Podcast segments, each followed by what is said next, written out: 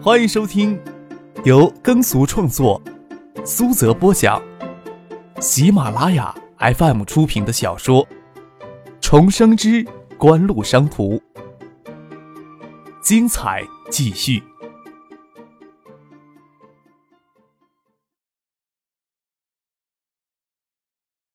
第四百四十五集。谢叶楠他们三家联手举起景城地产，获得了一些补偿。当然，景城地产的收益何时能兑现，还是一个未知数。但是，科王财务上的压力却是实实在在的。敲门声将谢叶楠的思路打断。磨砂玻璃门外印着陈静娇软的身体。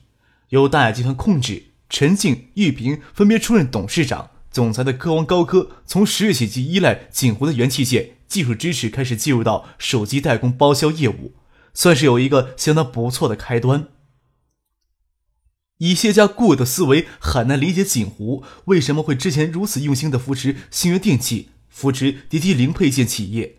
经济危机、金融风暴影响了国内的叠机市场，锦湖始终没有倚仗着在叠机市场的强势地位去压缩零配件企业的利润空间。这时候，锦湖又在扶持科王高科。已经看得出锦湖向元器件供应商转变的趋势，但是锦湖的目标究竟在哪儿呢？陈信抱着材料走进来，看着这几天给媒体报道搞得憔悴不堪的谢建南，将材料递给了他，看到了桌上的报纸，没有说什么。不要说爱达电子今年可能高达七个亿的净利润，这还不计算锦湖在叠机元器件上的盈利，新源电器今年的利润都将超过一个亿。而科王将要面临一亿五千万的巨亏，这样的成绩让以少年时代就冠以商业天才光环的他情何以堪呢？将责任都推到金融风暴的头上吗？要不是金融风暴突然来袭，科王要达到两三亿的盈利目标并不困难。但是被媒体却一致指责科王近似赌博的营销策略与跃进式的企业发展方针，是科王将陷入巨额亏损的根本原因。科王成立了媒体奚落的对象了，也成为了他们手中的筹码。他们是打算踏着我们向中央电视台施压了。今年的央视广告招商大会，他们会大施拳脚吧？谢建南看了看陈静，苦笑了一下。一年以前，科王非理性的以三点五亿巨资代价将九七年央视标王头衔揽入怀中，成为媒体指责科王赌博式营销策略的靶心。或许是吧。陈静应了一声，与谢剑南之间的关系都已经淡薄下来了，但工作还是要维系下去的，总不能这时候甩手走人。无论是香雪海还是爱达集团，都是锦湖的关联企业，可以预见，很可能会在今年的央视广告招标大会上大出风头。在此之前，借着与中央电视台不和的地方或者中央部委媒体上攻击上届标王，无疑会极大打击兼参加企业竞争标王的热情。刘明辉下一年度的资金问题是你跟他谈呢，还是我来跟他谈呀？谢剑南问道。八十万年薪的销售总监对科王电器来说是太奢侈了。还是我跟他谈吧。陈信知道跟刘明辉讨论这个问题很残酷，但毕竟是自己分管市场一线的副总裁，总不能随随便便的将分内的事情推到别人头上。不仅仅是刘明辉一个人的问题。去年随刘明辉跳槽进科王的那批人，都是让人头疼的问题。科王还是要继续走下去的，还是要继续维持叠机业务，继续维持科王的品牌，就要反思，就要改变激进赌博式的经营策略。行，你去跟他们谈吧，谈不拢也要好聚好散。谢谢南这么说时，都有种英雄迟暮的落魄感觉。刘明辉接到陈静过去他的办公室，有些忐忑。又快到一年央视广告招商大会的时间了，他倒不是关心科王下一年度的市场宣传计划，而是去年就是在央视广告招商大会前夕，他与九名销售人员从爱达跳槽到科王，一年的聘用期即将到头，一直拖到现在，科王都没有找到他或者其他人谈论续聘的事情，面临结局的会是怎样？刘明辉也能想象得到。推开陈静办公室的门，看着陈静上将桌角的眼镜拿起来戴上。心里端庄的职业女郎装相，公司中层都晓得她与谢楠之间已经陷入冷战的状态。追究根源，还是正泰集团与大雅集团之间的利益纠纷导致的。你坐。陈信伸手请刘明辉坐下，抿着嘴，话题很难开口。陈总，你是找我谈下年度的工作安排吧？刘明辉强弱镇静，先挑起这个话头来。陈信将案头的一个文件拿到手里，翻开看了看，欲言又止，将文件合上，压在手掌下，身子前倾的看着刘明辉：“你有没有可能回锦湖去？”刘明辉晓得文件下压的是什么答案了，连陈信都不忍心说出口，才问自己有没有可能回到锦湖去。在他看来，自己回锦湖相对来说是条更适合的道路。事情拖到了现在，什么结局都能想到了。刘明辉未尝不会吃回头草，也不止他一个人是这样想的。锦湖如此如日中天，跳槽又不是什么可耻的事情。面对陈信真诚的眼神与建议，刘明辉也不掩饰什么，说道。锦湖呀，那边新设了销售公司，需要人，有些人会选择回去，那边也接纳。我也跟杨云接触过，可能是我去年离开艾达时就影响比较大，谁都不能拿主意。要请示那个人，邮件传过去了，传回来只有两个字：已读。陈静都不晓得如何去安慰刘明辉了。陈静拿起文件夹，刘明辉心想自己能接受多低的薪水，二十万、十万，叹了一口气。还是保留一点尊严吧，说道：“我打算呀，手头工作结束了去广东，有同学在那里开了家电子厂，考虑去一起创业吧。”那也行，有什么需要帮忙的，请尽管说。陈静的确不忍心将文件夹递给刘明辉，陈静花了半天时间与当初随刘明辉一起到科王的那一批人一一面谈，有四个人会重新回到锦湖。看来锦湖似乎保留着这四个人的良好工作记录，只一个人选择留下来接受客网给他们新的自筹标准，其他四个人选择与刘明辉离开客网。的确，一个人很难接受年薪一下子降到只有原来的五分之一、六分之一，甚至更低的水平。而当初选择留在锦湖的人，虽然不能一下子都飞黄腾达，但是足以让同龄人羡慕不已。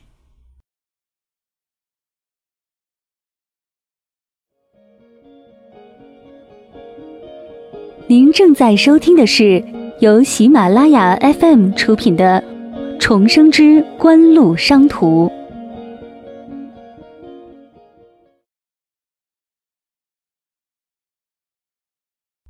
对陈静来说，头疼的事情远远不止此。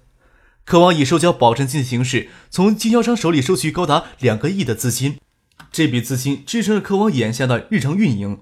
科王今年巨亏的消息给媒体披露以来。那些经销商都开始担心他们保证金的安危了。科王在过去一年的时间里，在固定资产上投资差不多有两个亿。要说科王的资产，差不多有一半都在科王这个品牌上。品牌的价值需要持续不断的市场投入来维系，固定资产也会随着年限的推延而不断的减值。今年的亏损已经无法避免，关键明年要如何的运营，扭转当前的局势。但是之前首先要维系经销商市场对科王的信心。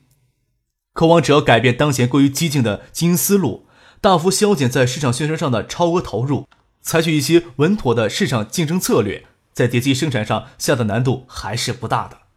过去半年的时间里，科王在研发上也舍得投入，生产成本控制的比其他叠机厂商要好。但是颠机连润迅速摊薄之后，营销成本造成亏损巨大。这才是科王造成今年巨额亏损的直接原因。爱达电子的叠机业务规模是科王的两倍，但是他们今年在国内市场的宣传投入甚至比科王还要低三分之一。当然，要扭转过来也不是轻易的事儿。定制新的市场运营方针，不断加强成本控制，保证金所支撑起来的资金结构是极度不平衡的。一旦经销商大规模从科王撤出他们上涨的保证金，科王就会因为严重的匮乏维系生产正常生产的流动资金而陷入困境。当务之急还是要寻求稳定资金来源来改善科王的资金结构。可惜几大股东都不可能再继续往科王里注入新的资金，科王的今年的巨亏已经是无法避免，也很难寻找新的注资，想银行贷款的难度也很大。陈静安静地坐在办公室里，不晓得眼前的困境该如何摆脱。心里想着，要是换成是他的话，会怎样面对眼前的困境呢？还是任由客王这么拖延下去，将精力放到客王高科上？站在客王综合研发大楼的十二楼的落地窗前，能看得到窗外电子工业园区的厂房，就跟雨后春台一样，不断向四后蔓延。陈静颇有感慨。一年前的时候来到这里，爱达电子已经是闻名天下，但是电子工业园的规模远没有眼下这么壮观。两年多的时间，这里已经涌入了近百家的电子企业，最初很多都是依赖于叠机产业链而生存的配套企业，也有许多眼馋叠机业的火爆而直接成立的叠机组装工厂。总之，在过去两年的时间里，叠机产业的黄金时代促使海州形成了一个庞大的产业集群。专门生产叠机控制芯片的明骏电子也在海州投射建厂，思高柏、贴的解码芯片也都在锦湖的工厂完成芯片封装及测试的后半段工序。可以说，电子工业园承揽了整个叠机产业链的三分之一的产值。也应该说，爱达、科王连夺两届标王，给海州这座城市带来巨大的声誉与影响力。到海州来投资建厂的投资人越来越多。海州这两年招商引资增速一直在与惠山处于全省前列，基础只是比惠山差一些。地方的财政也得到了彻底的改善，仅义龙、象山、星桥三镇将要为地方财政贡献近十个亿的税收。三镇并一区之后，秦湖努力将他们熏润入的电子产业的每一个角落。市委市政府也有意于引导单一化的产业集团向周边的产业、上游产业渗透。城市商业银行也出台向新区倾斜的融资借贷政策。组建不到一年时间的城市商业银行，在海州的经济活动当中已经发挥了相当重要的作用。锦湖、海域、盛兴三家公司以及苏京东、丁怀等个人对城市商业银行的总持股已达到了百分之三十八。新电器老板丁文祥与年终成为城市商业银行的投资人之一，加上对城市商业银行的最大持股海州控股企业的影响。要说海州城市银行处于张克一人阴影下，一点都不夸张。连城市商业银行行长李义华都是张克一只手推上位的。城市商业银行几乎在信用合作社当中是废墟建起来的。张克真敢用人，将名不经传的李义华直接从城市信用社一名小小办公室副主任的位子上，直接推到了城市商业银行的行长位子。李义华也敢做事儿，走马上任之后，将原城市商业利用四分之三的中层干部通通都赶下了岗。强力推动机构改制，也惹得天怒人怨，隔三差五就有人围堵市委市政府。在唐学谦的强力支持，这条硬路是给李玉华走通了。短短不到一年的时间，城市商业银行在海州今天进一倍的营业网点，在城市信用联社的烂摊子、不良贷款率、坏账都得到根本性的改善，存款贷模规模扩充到二十亿，给海州民营经济发展输送大量的血液。可惜呀。处在张可身影之下的城市商业银行是不会为科王提供融资便利的。谢楠也曾侥幸的通过市长苏玉群跑去做李玉华的工作，还是不留情面的给拒绝了。李玉华拒绝的理由很简单：就算呀，我答应下来给科王的贷款，最终也逃不过贷款审查委员会的审查呀。科王想改善资金结构的路，一条条路给封闭上了。说到底，还是第二季度盲目乐观了。以为科王的资金链会随着盈利而得到改善呢，就没有积极从银行申请长期资金。那个时候，科王财务状况好，申请贷款容易，谁能想到形势到第三季度就陡然崩塌？别人想不到，他却想到了。陈静想起那张嘴角挂着浅笑的脸，心想整座城市都覆盖着他淡淡的笑容呢。谢建南敲门进来，看到陈静站在窗边看外面，也猜不透他心里在想什么，说道。我马上呀去建业了，你要不要跟我一块走呢？我手头还有一些事情没有处理完。陈进随便找了一个借口，避免与他独处的时间太长。从海州到建业有三个小时的车程，都找不到什么话题，岂不是更难受呢？黄昏时分，陈进才独自驾车从海州出发。他不管谢谢南提前到建业来做什么，他到建业来是来找子佳。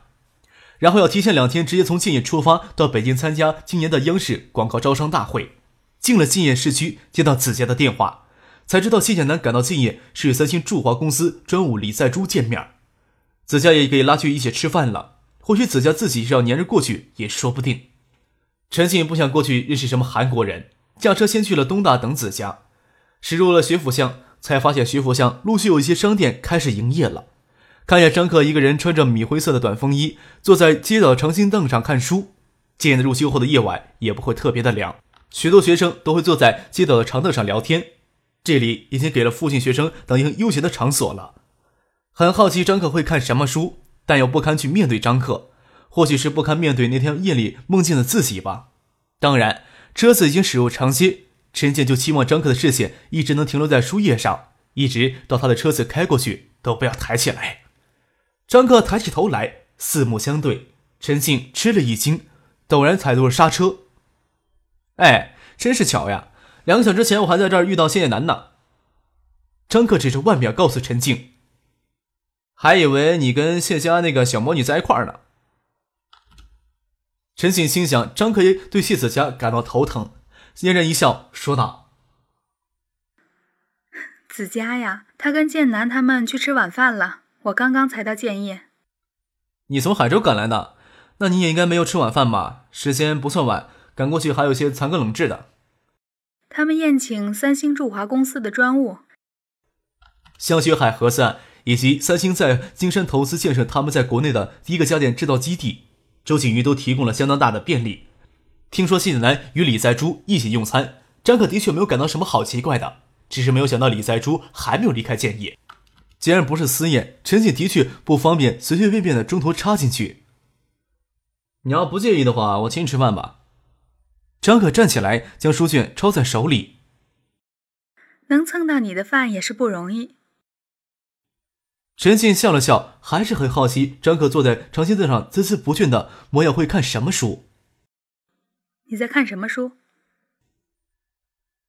张可将书往开一展，往陈静面前一摊。却是金庸的《鹿鼎记》，坐进车里，笑着说：“无聊消遣用的书，不会跟着学坏了？”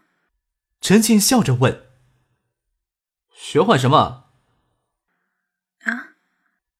陈静突然觉得开这样的玩笑不合适。要说学坏了，张克本来就不是什么好种呀。了解微烫，心里想，他的确不是什么好种。呵，张克笑了起来。薛府巷还只有那家韩国餐厅营业。前天闹事之后，张可也没有脸这么快就当事儿没有发生的再过去用餐，便与陈静去校外的服务中心附近的西餐厅用餐。那家西餐厅是东华区口味最地道的西餐厅。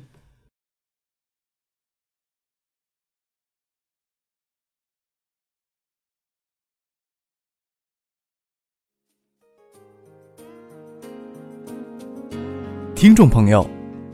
本集播讲完毕，感谢您的收听。